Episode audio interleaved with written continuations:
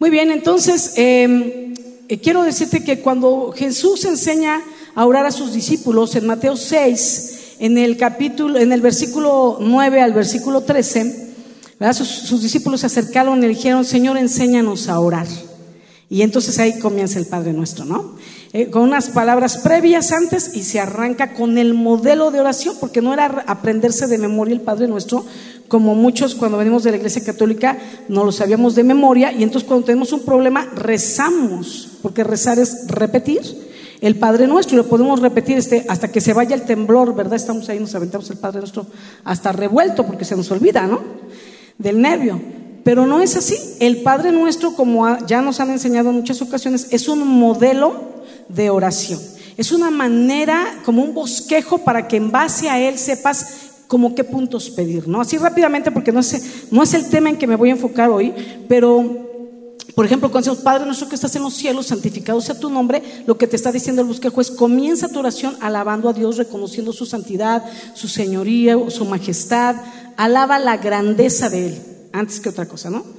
Luego, venga tu reino, hágase tu voluntad en la tierra como en el cielo. Es que tú estás pidiendo que la voluntad de Dios se establezca en la tierra. Estás pidiendo para que venza las tinieblas, para que se establezca el reino de Dios. Estás pidiendo para que tú seas gobernado por el reino de Dios, para tú establecer el reino de Dios en la tierra.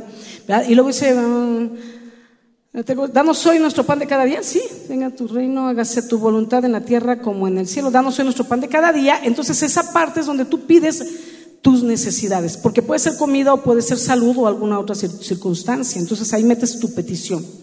Damos el pan de cada día, perdona nuestras ofensas como también nosotros perdonamos a los ofenden, a los que nos ofenden. Es otra parte del Padre nuestro que te está enseñando la importancia de pedir perdón a Dios por los pecados que tú has hecho y no se te olvide perdonar a los que también te han hecho daño. Yo casi para mí en una oración ese es el punto número uno. Yo empiezo así porque dice la palabra que que dice, Señor, ¿quién entrará en tu presencia para adorar? El de manos limpias y corazón puro. Entonces digo, primero me lavo y luego entro más profundo. Entonces yo empiezo siempre pidiendo perdón por mis pecados, soltando si tengo que soltar a alguien, pero esa parte nos está hablando de la importancia cada día de soltar el perdón, cada día. Y luego dice, mm, que ofenden, no nos dejes caer en tentación ¿verdad? Y la tentación, o sea, la tentación es cuando el enemigo viene a meterte ideas en la cabeza. Esa es la tentación, pero caer en ella ya es pecado. Entonces estamos diciendo, no me dejes caer en pecado. Y entonces empezamos a hablar con Él. Es algo importante que también tienes que orar, que te esté librando del pecado, que te quite tentaciones, ataques en la mente que estás teniendo, vayas y los sueltes a los pies de Cristo y así, ¿no? Y luego líbranos del mal, ¿no? Y cuando libras del mal o del maligno, entonces le pides ahí que te libre del mal, que te libre de peligros, que te libre del enemigo, de ataques del enemigo, que te libre de tus enemigos, de gente que te quiere hacer daño. Entonces es una parte donde te está diciendo, ora por protección, cubre a tu familia, protege a tus hijos con la oración. Entonces es un bosquejo que nos muestra como, lo que, como un bosquejo de lo que podemos estar pidiendo en nuestro tiempo de oración. No tiene que ser repetitivo, así como de memoria, porque dice que no hagamos vanas repeticiones y el rezo es una repetición y la oración es hablar. Viene de, su original es del latín orare, hablar. Oratoria, de ahí viene también hablar con Dios, eso es orar. Hablar de tu corazón, entonces tú no hablas algo repetido, como cuando hablas con tu mamá o con tu jefe, pues no le dices las cosas repetidas, ¿verdad? Entonces, de la misma manera sí es con Dios. Muy bien. Ese es el modelo que conocemos del Padre nuestro. Es un modelo que nos enseña cómo, un bosquejo, cómo debemos venir ante Dios y qué cosas debemos de pedir y tener presentes. Pero ese no es el tema. Porque ese ya, de alguna manera, creo yo que la mayoría lo han escuchado. A lo mejor dije todo esto breviario cultural porque a lo mejor hay gente nueva que no lo sabía y bueno, hoy puedan aprenderlo. Pero, ¿sabes? Em, cuando Jesús enseña a orar a sus discípulos ese día, en Mateo 6, del 9 al 13, más que orar, les está enseñando a hablar con Dios, pero todavía más profundo, más que hablar con Dios, ¿verdad? Les está enseñando a tener una comunicación con su Padre Celestial. Repite conmigo, comunicación. Porque orar es hablar, pero ¿sabes qué? Cuando tú ya estás orando, no solo debes de hablar tú, pero debes de escuchar la voz de Dios ¿Qué te dice Dios? Y estar orando hasta que Dios hable a tu corazón, a tu cabecita y te dé una respuesta con la Biblia o con algún hermano, una autoridad, y, que esté avalado en la Biblia, claro, ¿verdad? Para tomar acciones. Entonces debe haber una comunicación. Y entonces aquí está enseñando que tengamos una comunicación. Ahora fíjate lo que te digo, no con Dios, aunque es Dios, pero quiere que aprendas a tener una comunicación a nivel Padre Celestial. Claramente Jesús dice, cuando quieran hablar con Dios, te lo voy a parafrasear, versión 2021, Sandra Portilla, primera de Sandra, capítulo 2, versículo 6. Lo que está diciendo es, cuando quieran hablar con Dios, diríjanse a Él como Padre y de preferencia, Abba. O sea, papito. Abba es papito. O sea, de cariño, por favor, ¿no? luego entonces, él dice, hablen con Dios, pero en la modalidad de hijos y no como el pueblo de Dios que acostumbraba, como, ah, o sea, hablemos como hijos y no como si solo fuéramos pueblo de Dios, como así acostumbraba el pueblo de Israel. Entonces, cuando tú oras, eh, eh, ahora fíjate qué interesante, porque está el modelo ahí escrito.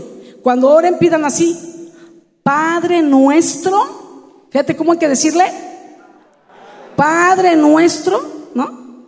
Que el cielo es, ya te dije, es el modelo, no hay que decirlo repetido, pero fíjate, dice, no es como que, ahí te una frase para entrar, ¿no? Padre nuestro que estás en el cielo. No, no, no. Dios me mostraba que ese inicio tiene una intención. Y es que cuando vengas a pedir, no quiere que pidas como pueblo de Dios, sino con toda la confianza que un hijo tiene cuando va su padre a pedirle algo. Pa, ya no tengo cuaderno. Pa, comprarme otros zapatos, ¿no? Pero están buenos, pero quiero otros. O sea, aparte, ¿no? Pedinche el hijo, ¿no? Y el padre, bien amoroso dador. Ese es Dios. Entonces, dice, cuando pidas, quiere, quiere que pidas a nivel comunicación, hijo, padre, padre, hijo. Ahora, qué interesante, porque ahí está el modelo y dice, cuando pidan, pidan así, Padre nuestro y entonces a veces hasta agarramos el modelo, pero decimos, fíjate cómo decimos, la mayoría de veces y la mayoría de nosotros, y decimos, Dios mío, te pido. ¿Sentiste la diferencia? O sea, te dice que digas Padre y cuando le pides, ¿cómo le dices? Dios mío como si fuera alguien poderoso, sí potente, sí, pero lejano a ti, allá en el tercer cielo, a ver si quiere, a ver si lo agarras de buenas, a ver si no estás tan pecador que hoy no te quiere, a ver si te lo da. Y, siempre, ay Dios mío, ayúdame con esto, ay Dios mío, vamos a ejercitar quitar Dios mío, que no está mal, ¿eh? pero Jesús dijo que le digamos como con más confianza, ¿no? Más cercanía, Padre mío Padre bueno, Padre bendito, Padre todopoderoso, ayúdame en esto. Pero dile Padre, porque por eso nos cuesta mucho ver a Dios como Padre, porque casi no nos relacionamos con Él como Padre, ni nos dirigimos a Él como Padre, y quizá por la experiencia que tenemos a veces algunos de nuestro papá en la tierra, pero sabes, es que es al revés, la verdadera y genuina paternidad es la que viene de lo alto, el Padre Celestial. Y la paternidad terrenal que tenemos ya nos va distorsionando la imagen del Padre, pero la del Padre es de la que te voy a hablar hoy. Amén. Entonces, hablen con Dios, pero en esa modalidad de hijos. No como el pueblo de Israel, te decía que ellos acostumbraban a verse como el pueblo de Dios, pero no como hijos, les costaba verse como hijos. Para ellos no era fácil ver a Dios como un padre o verse ellos como hijos, decirse hijos de Dios. Nunca lo habían visto así. Dios era Dios para ellos y más bien Moisés era como un padre para ellos que les había dado la ley de Dios y decían, ¿la ley de quién? De Moisés. Y Dios se las había mandado a través de Moisés, pero decían la ley de Moisés. Eh, sabían que venía de Dios, pero como rápido cambiaron como de papá, era más fácil decir la ley de Moisés que la de Dios, ¿no? Eh, así mismo les pasaba con Abraham, ¿verdad? los veían ambos, a Moisés, a Abraham, a los patriarcas como sus padres.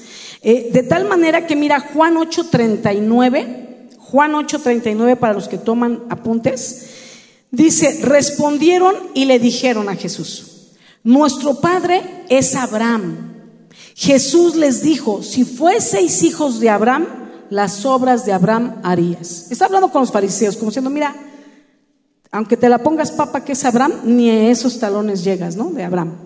Bueno, estos siervos, Abraham, Moisés, los patriarcas, fueron siervos de Dios y, representantes de Dios ante el pueblo de Israel.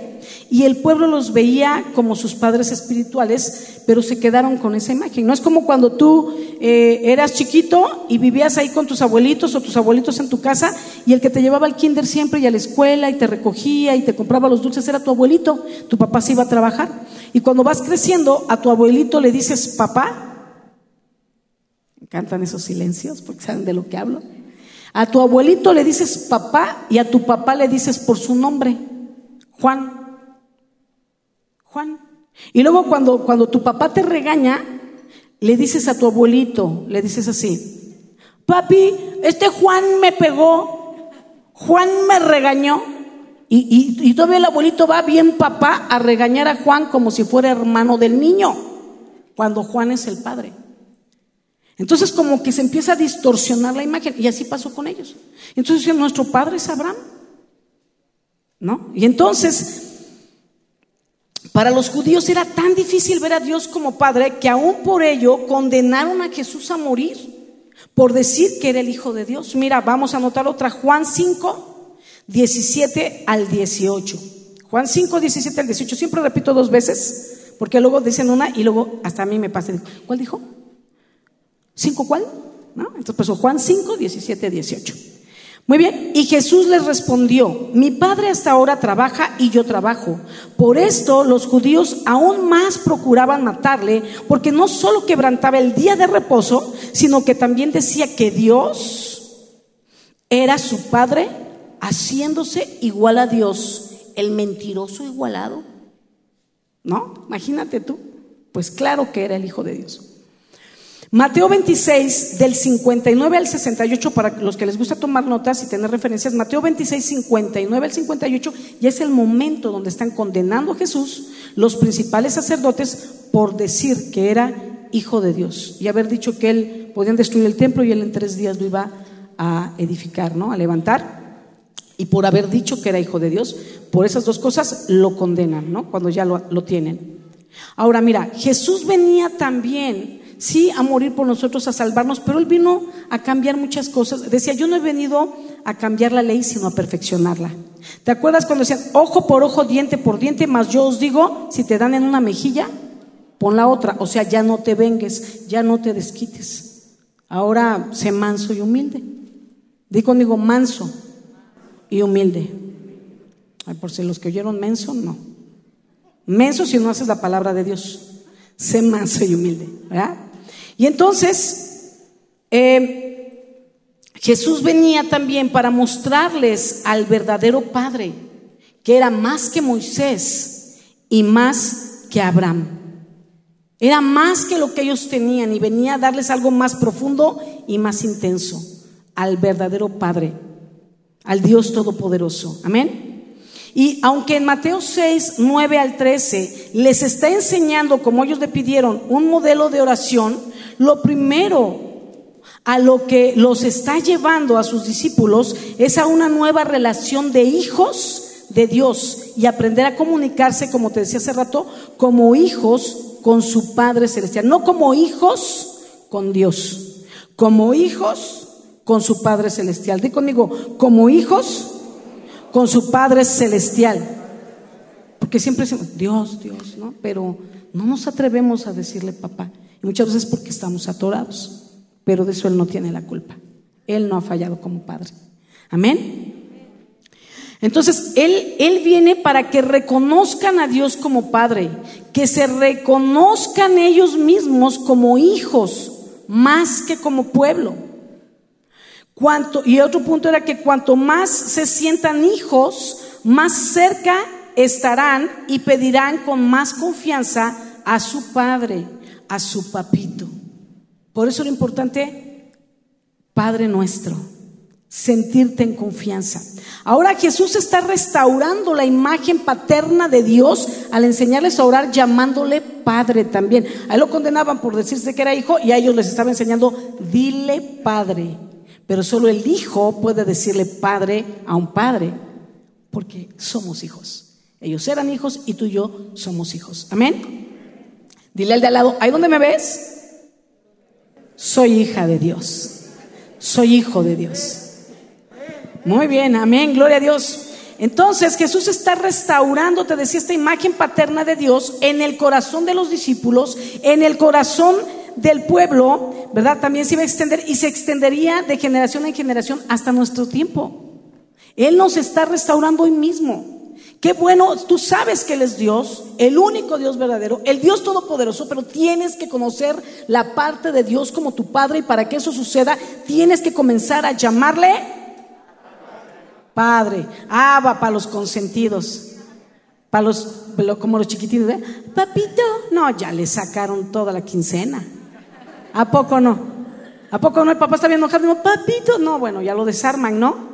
¿Cuántos quieren desarmar al Dios Todopoderoso en el buen sentido de la palabra? Exactamente. Solo tres levantan la mano porque les dio miedo. Ay, si lo desarmo no vaya a dar un balazo. No, no, tú con confianza. Señor, quiero desarmarte con mi amor por ti. Amén. Con amor. Muy bien. Quisiera entonces que viniéramos a Mateo 6, versículo 9 al 13. Abre tu Biblia en Mateo 6, versículo 9 al 13. Y mientras vemos el modelo de oración que Jesús nos dejó, que, cuando digo modelo de oración estoy hablando de comunicación con el Padre, entonces mientras lo vamos viendo podamos descubrir parte del modelo de paternidad que Dios tiene con nosotros, ahí mismo, en el Padre nuestro. Y también aprender de ese modelo de paternidad de Dios para que pueda ser imitado por los padres terrenales, los padres de hoy en día. Así es que no me voy a enfocar en la oración, ya se los adelanté eso, pero quiero que podamos descubrir la paternidad de Dios dentro del Padre nuestro. No toda su paternidad, solo algunos rasgos del modelo paternal de Dios y que luego cada uno de estos puntos de la paternidad de Dios los vamos a ir llevando como los padres de hoy en día pueden imitar y aprender del Padre del Padre celestial a ser buenos padres, porque mira, a veces dicen, yo no tuve un padre cariñoso, yo tuve un padre áspero, yo tuve un padre duro, yo tuve un padre que nunca me abrazó, pero yo te digo que tienes otro padre. Tienes otro padre que es tu Padre celestial y que de él puedes aprender todo lo que tu padre no te enseñó. Porque miren, ¿Cuántos a lo mejor no aprendieron a usar el taladro cuando eran hijos de familia? Pero el día que se casaron la esposa, que ponme el cuadro, que el cortinero. Y ese día aprendiste a usar el taladro. Tu padre no te enseñó, pero aprendiste con los expertos de Home Depot. Que me paguen una comisión por lo que acabo de decir. Entonces aprendiste, ¿no? No sabías cortar el pasto, pero aprendiste porque la necesidad te llevó. Entonces, tú me puedes decir, y todos los papás aquí presentes y los que un día serán papás podrán decir, yo no tuve un buen padre, o yo tuve un padre duro, yo tuve un padre áspero, nunca me abrazó, nunca me besó, pero como diría nuestro primo José José, ya lo pasado, pasado. Las cosas son hechas nuevas en Cristo Jesús. Amén. Le faltó esa parte de su canción, ¿verdad? Entonces, Tienes que aprender, así como aprendiste usar el taladro, el martillo, la podadora, asar la carne, prender el anafre para la vistecisa. Entonces, así tienes que aprender de este modelo paternal a ser un padre amoroso, un padre diferente, un padre que represente el amor del Padre celestial. Fíjate cómo no digo de Dios, porque quiero romperte el esquema que empieces a decir mi Padre o mi Padre celestial, o Abba o Papito, o Papitín. Muy bien, entonces vamos a ver. Eh, eh, ok, entonces vamos a Mateo 6, versículo 9, la primera parte del versículo 9. Dice, perdón, yo lo anoté, que creen? Después me di cuenta, hay mucha Biblia, leí las, una Biblia que tengo un Nuevo Testamento con cuatro concordancias a la vez y al final escribí el Padre Nuestro como me lo aprendí en la Iglesia Católica, que también es válido, ¿no? Para que vean que sí me lo sé. Entonces yo te lo voy a leer, pero si lo ponen en la... Ah, aquí está en la pantalla. Dice en el versículo 9, vosotros pues oraréis así. Oraréis así. De entrada, Padre nuestro, que estás en los cielos. Así vamos a decir, Padre nuestro que estás en los cielos. ¿Qué, ¿Qué, podemos descubrir de nuestro Padre Celestial en esta primera parte? Que Dios nos quiere llevar a reconocer la paternidad de Dios en mi vida, en tu vida. ¿Cómo? Llamándole Padre. Mira, Padre nuestro. Di conmigo, Padre mío. Porque nuestro, si yo les estoy hablando a todos, pero si estamos a solas es Padre, Padre mío, que estás en los cielos. Él necesita que tú lo digas, que tú reconozcas la paternidad de Dios en tu vida. Debo sentir pertenencia en mi Padre Celestial. Debo sentir que Él es mi Padre, que yo le, soy su hija, le pertenezco. Él es mi Padre, me pertenece. Debo sentirme hija, debo sentirlo Padre y eh, sentirlo, eh, poder sentir que tengo una conexión con mi Padre. Hay hijos que no se comunican con su padre, hay hijos que se llevan súper bien con su padre. Bueno, aquí tienes que reconocer que Él es tu padre, sentirlo tu padre, sentirte, no decir, sentirte hijo o hija de Dios y luego tener una conexión con tu padre. ¿Estamos de acuerdo? ¿Ok? Ahora, ¿qué puede aprender de, de este punto? Aquí estamos encontrando, porque vamos a encontrar en el Padre nuestro a nuestro Padre Celestial. Es lo que vamos a ver pero a la vez, ¿qué aprenden los papás? Entonces, de aquí, de este punto, ¿qué puede aprender el padre terrenal? Un padre debe ser amado por su paternidad. ¿Te aman tus hijos porque eres su papá? ¿Te aman? No me contestes. Tampoco llores, todavía no acabo. Hasta que termine pueden llorar. No, no es cierto. Entonces, un padre debe ser amado por su paternidad, por tener presencia en la vida de sus hijos, para que ellos sientan pertenencia y conexión con su Padre terrenal. Puedes aprenderlo de tu Padre celestial, porque lo estás descubriendo. ¿Estás aprendiendo del Padre celestial? Por favor, varones, imítenlo. Solteros, guárdenlo en el corazón porque lo van a necesitar. Amén. Este, Salmo 127, 3 al 5, dice así. He aquí, Salmo 127, 3 al 5, Herencia de Jehová son los hijos, cosa de estima el fruto del vientre. Como saetas, o sea, como flechas, en manos del valiente, así son los hijos sabidos en la juventud. Bienaventurado el hombre que llenó su aljaba de ellos. No será avergonzado cuando hable con los enemigos en la puerta. Un padre tiene hijos y dice que esos hijos son como, como flechas, y eso creo que ya muchas veces lo han escuchado, pero el, el hombre que usa flechas hace sus propias flechas para tener certeza que le van a defender de la fiera o del enemigo. Preparan la punta, el filo que quieren, si la quieren de metal, de piedra, las plumas para que tenga una buena este como de como navegación en el aire, ¿verdad? Para que cuando lancen la flecha, la flecha pegue en el blanco. Así un padre tiene que educar a su hijo, formarlo con detalles día con día para que cuando llegue el momento que lo lances a la vida alcance el objetivo. Pero eso es un trabajo de todos los días. Forjar la flecha, trabajarla. Todas las flechas que tengas en tu aljaba, en tu casa. Amén. Mateo 6, de el, mismo versículo 9, en la segunda parte, dice, santificado sea tu nombre. ¿Qué podemos encontrar de nuestro Padre Celestial aquí en el Padre nuestro? El nombre de nuestro Padre es santo y todo Él mismo es santo porque así es su naturaleza y porque sus obras lo muestran, sin mancha, sin reproche. Ese es, nuestro Padre Celestial, un Padre santo.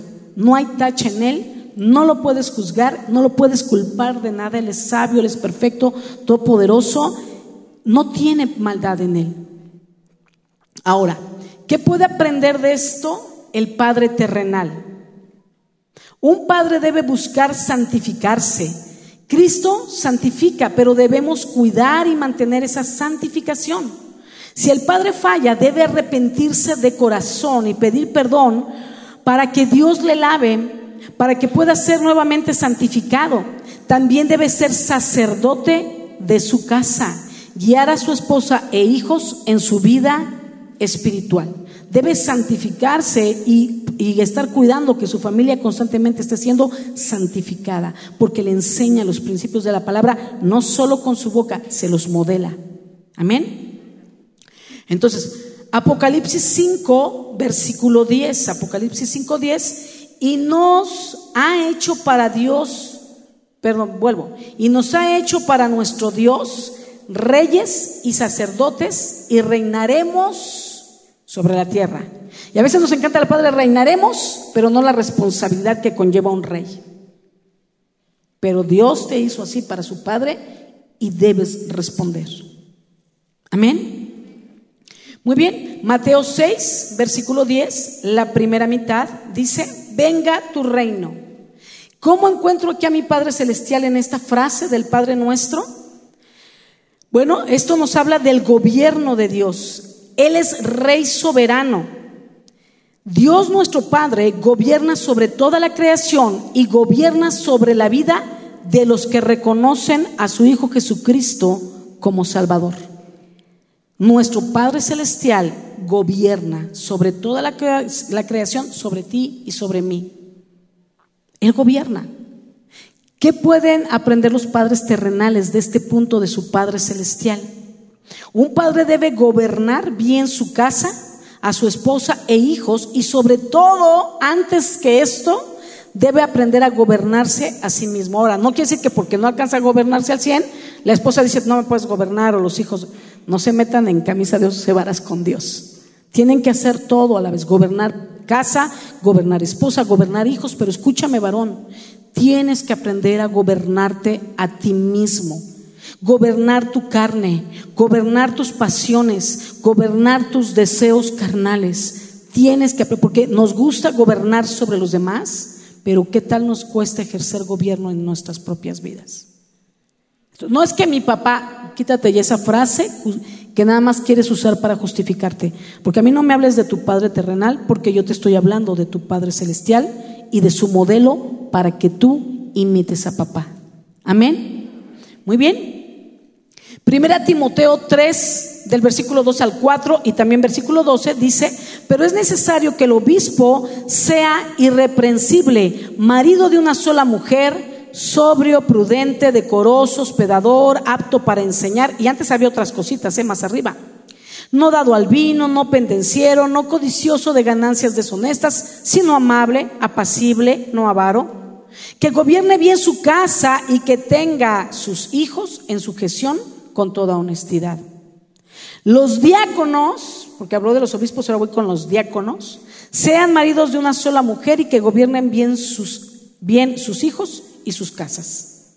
Entonces yo sé, me encanta, eso lo subrayo, ¿no? Ah, no, pero eso es para obispos y para diáconos.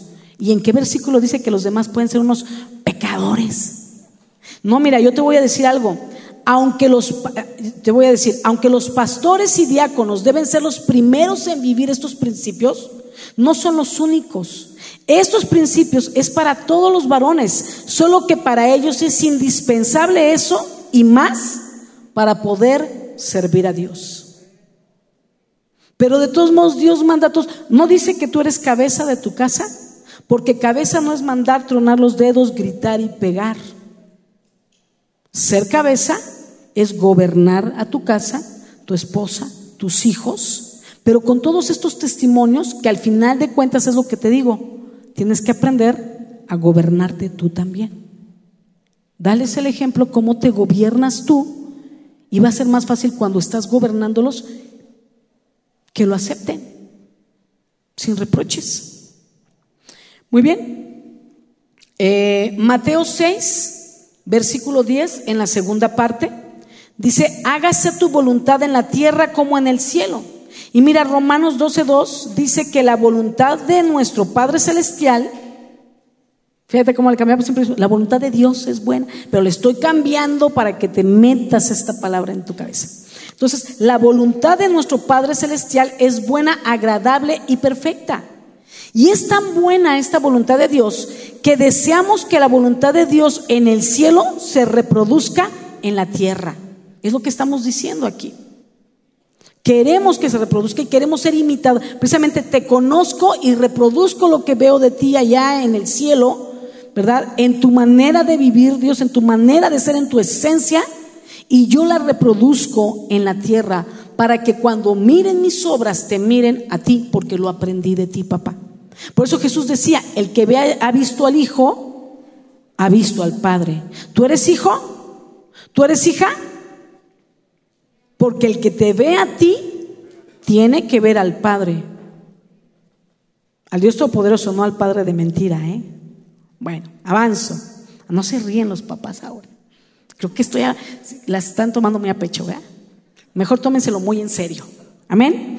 Muy bien. Mateo 6, versículo 10, segunda parte. Ah, esa ya la dije, ¿verdad? Sí, ¿no? Ah, ok, sí, ya la dije.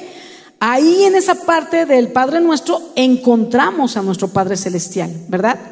Hágase la voluntad de nuestro Padre Celestial en el cielo como en la tierra. Yo la voy a reproducir, la voluntad del Padre. Este, ¿qué puede aprender un padre terrenal aquí? Un padre debe tener buenos valores y principios fundamentados en la palabra de Dios, eh, mostrar con amor y dirección su voluntad, la voluntad del padre terrenal, a sus hijos y ellos van a querer hacer la voluntad de papá porque es buena. No impone su voluntad, lo siguen por ser coherente con sus palabras y con sus acciones. Entonces es fácil así cuando impones tu voluntad. Porque más bien, perdón, no cuando impones, cuando muestras tu voluntad a tu esposa y a tus hijos y dicen, ay, qué buena, qué bueno lo que mi papá quiere hacer o quiere que hagamos juntos, vamos a hacerlo. Porque es bueno, porque les muestras con el ejemplo. ¿Sale? Primera de Corintios 11.1 dice, sed imitadores de mí, así como yo de Cristo. Sed imitadores de mí, así como yo de Cristo. Debe ser tu, tu anhelo de llegar a esta meta, papá. Fíjate metas. Y que tú puedas decir, yo quiero enseñar a mis hijos de tal manera que les pueda decir así, hijo, si me ves que yo lo hago, tú lo puedes hacer. Si me ves que no lo hago, tú no lo puedes hacer. Por eso tú no fumas, no tomas, no insultas, no dices groserías, no golpeas a tu esposa para que tus hijos no lo hagan. Tú llegas a casa para que tus hijos no falten a casa. Que sea tu reto. Que tú puedas tener ese nivel de decir, si yo lo hago, tú lo haces. Y si no lo hago, no lo puedes hacer. A ver, que se defiende el hijo ante tal, no palabra, ante tal testimonio. No les gustará, pero les amarraste las manos, porque como tú no lo haces en tu casa, ellos tampoco lo pueden hacer en tu casa. Amén. Muy bien. Em, luego dice Mateo 6:11, danos hoy nuestro pan de cada día. Nuestro Padre Celestial siempre será un fiel proveedor de los que claman a Él. Él provee todas nuestras necesidades. ¿Qué aprende que un padre terrenal? Un papá debe ser el proveedor de las necesidades de toda la familia. El suplir debe ser su privilegio. En ello demuestra su hombría, realmente ahí es donde se demuestra la hombría, llevando ese peso, pero lo lleva por amor a su familia. Lo lleva con amor. Mateo 7, del 9 al 11 dice, ¿Qué hombre hay de vosotros que si su hijo le pide pan le dará una piedra? O si le pide un pescado le dará una serpiente? Pues si vosotros siendo malos, no dice siendo malos padres, pero solo dice siendo malos, malas personas, sabéis dar buenas dádivas a vuestros hijos, ¿cuánto más vuestro Padre que está en los cielos, o sea, tu Padre celestial, dará buenas cosas a los que le piden? Amén. Ahí estamos viendo operar a los dos padres al celestial y al terrenal, dando buenas cosas a los hijos. ¿Sí? Mateo 6:12 dice, perdona nuestras ofensas como también nosotros perdonamos a los que nos ofenden. ¿Cómo podemos ver a nuestro Padre Celestial en, en, esta, en el Padre nuestro, en esta parte?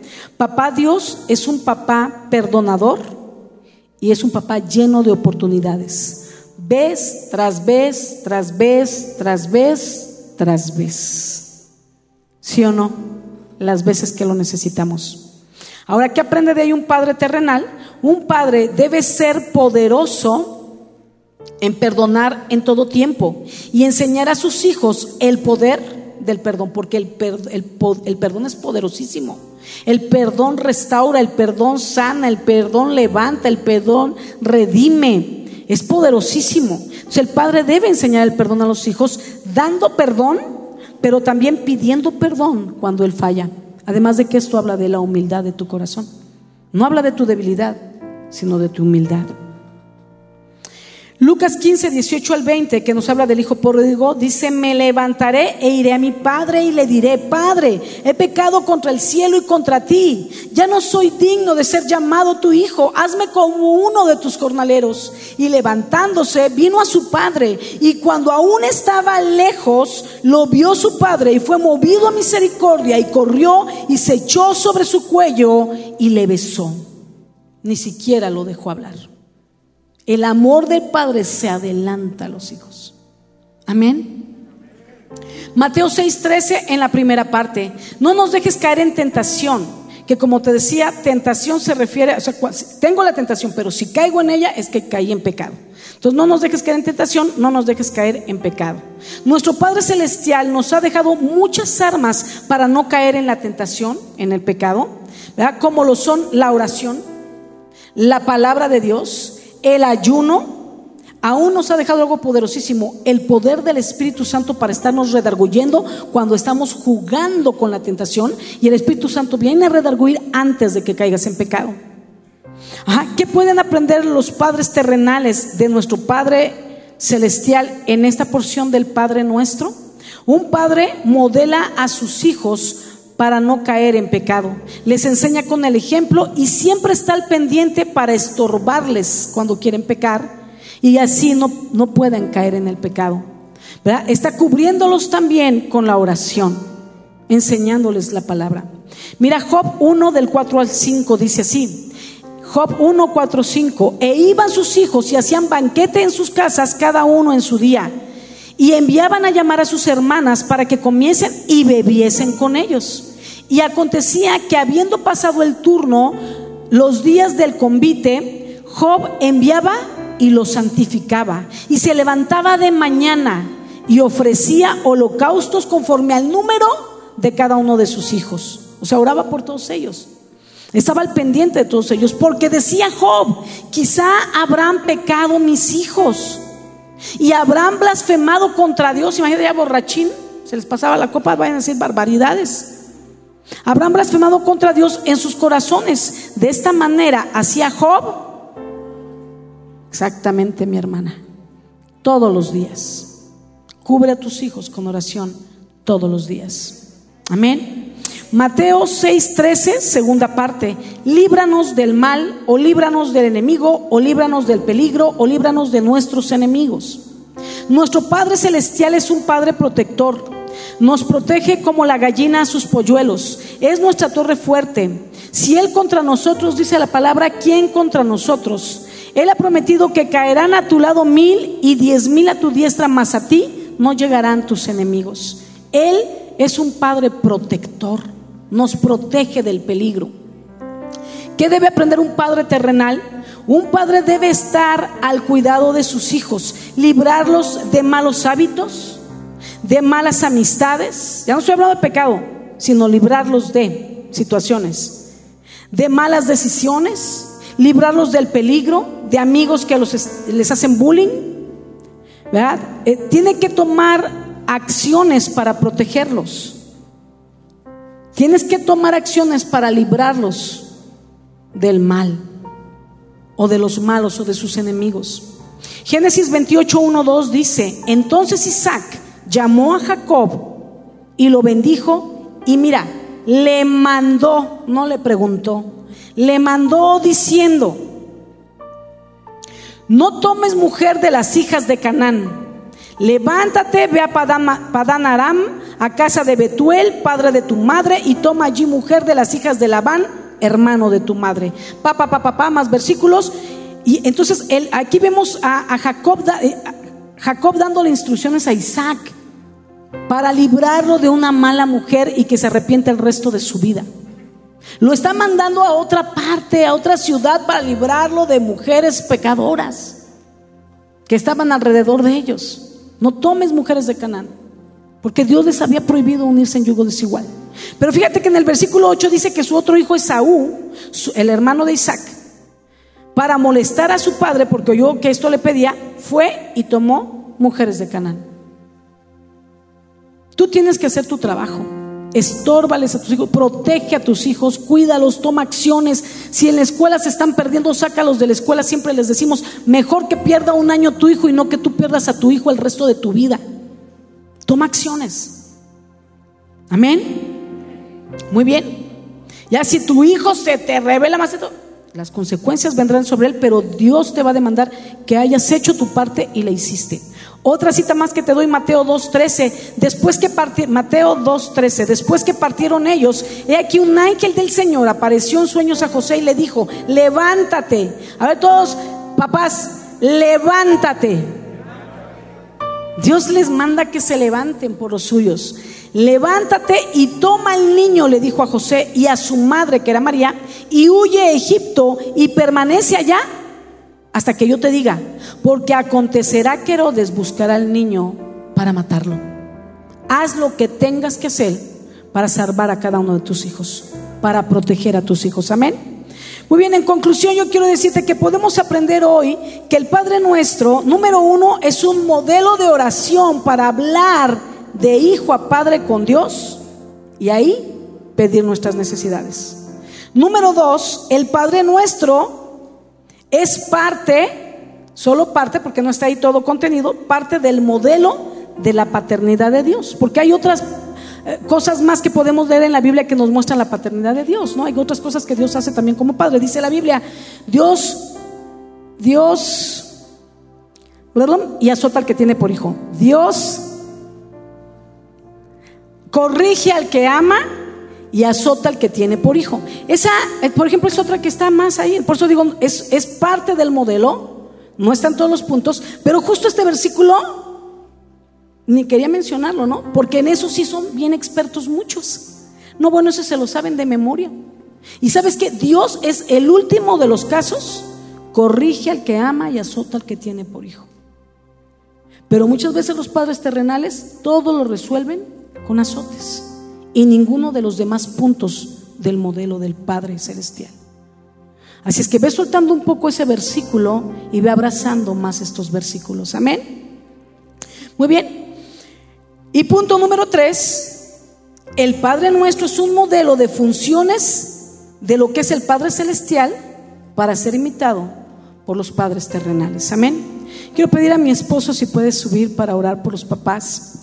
Y yo, yo le había dicho a mi esposo, tú ministras a las mamás, yo ministro a los papás, pero yo quiero invitar a mi esposo, te voy a decir por qué, porque de verdad, él no, él no es perfecto, no es ni el esposo perfecto, ni el padre perfecto, pero sí te digo que mi hijo, vas, mi esposo, perdón, basa sus fundamentos en la palabra y cuando se equivoca, cuando le brincan sus imperfecciones, él es un padre que se levanta, reconoce, echa para atrás, pide perdón como esposo, pierde perdón como padre. Es un modelo para mi vida y para la vida de mis hijos. Ha sido un modelo de esposo y de padre donde yo he podido ver a Dios a través de, su cobertura como esposo y mis hijos han podido conocer a Dios a través de la paternidad de mi esposo. Por eso de lo que tenemos, damos y por porque Él tiene este modelo en su corazón, quiero que Él sea quien ore por ustedes. Pero no sin antes poder orar también para darle gracias a Dios por su paternidad, agradecerle todo este amor que tiene por nosotros el Padre y decirte que si tú no tienes un papá, no tienes que vivir en orfandad, porque tú tienes al mejor de los padres. Todos lo tenemos, que es el Padre Celestial. Él puede suplir todo en todos, Él puede llenar tus vacíos. Si tu Padre ya no está aquí, tu Padre Celestial siempre estará contigo por la eternidad. Amén. Amén. Muy bien, pues yo quiero invitar a los papás que se pongan de pie, por favor. Vamos a orar por ustedes, por nosotros, ¿verdad? Y sin duda que es un gran reto lo que hoy hemos aprendido, el poder tomar parte de, este, de esta enseñanza de Jesús. Yo te invito a que cierres tus ojos, vamos a orar y puedas escuchar este canto. Vamos a, a ministrar rápidamente este canto. Cierra tus ojos y enseguida vamos a, vamos a orar. y vamos a declarar que somos hijos, hijos de Dios, que ya no somos esclavos del temor, que ahora tenemos a nuestro Padre y somos hijos y podemos aprender de Él el modelo para ser padres.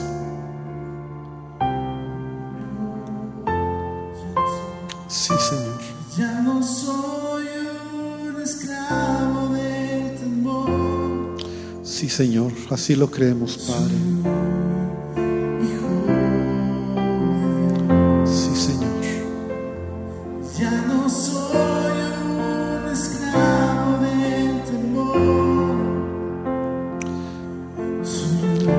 Dile a Jesús, dile, a- dile, dile a nuestro Padre, tú eres mi Abba, Señor, eres mi papito.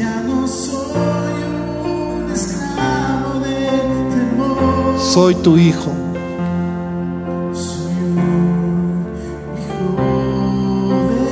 Acércate a Él con confianza. Ya no soy un esclavo del temor. Sí, Jesús.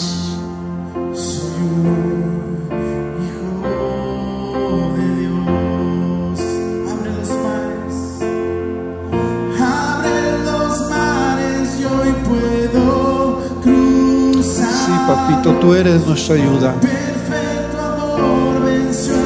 Queremos ser diferentes, papi.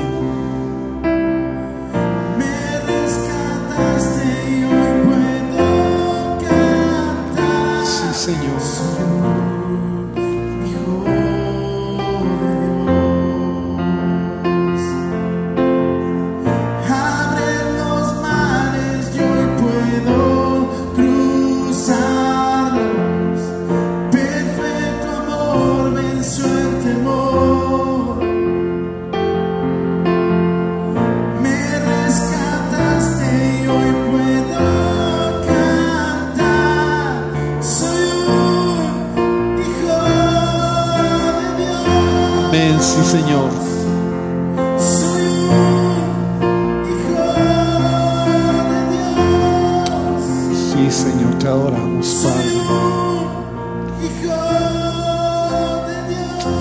Señor. Padre, esta mañana venimos delante de ti. Y hermano, quiero invitarte a que extiendas tus manos hacia cualquier varón que ves ahí cerca de ti.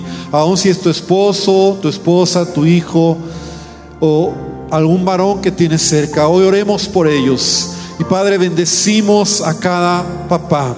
Bendecimos, Señor, su vida.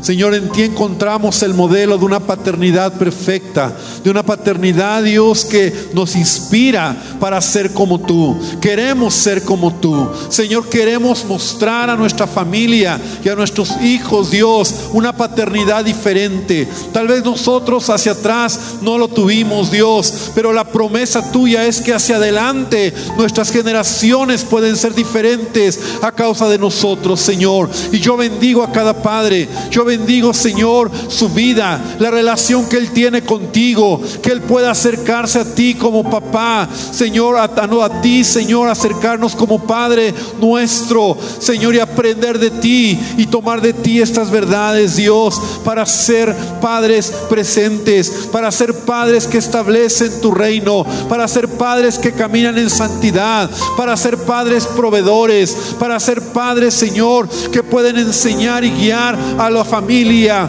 para ser padres que muestran el camino, para ser padres, Señor, que establecen tu reino en el hogar, Señor, y que yo pueda ser el primero en hacerlo y detrás de mí, mi familia, Padre. Bendecimos a cada padre y te pedimos que tu gracia y que tu favor sea con nosotros y sellamos esta palabra creyendo, Señor, que no solo para nosotros como varones, sino para toda tu iglesia podamos entender que tú eres nuestro Padre, que nos amas y por eso te adoramos este día. Y amén, Señor. Gloria al Señor. Da un aplauso a nuestro Dios y papás, que el Señor les bendiga. Que el Señor les bendiga. Felicidades, pues, y que podamos seguir adelante. Amén. Gloria al Señor.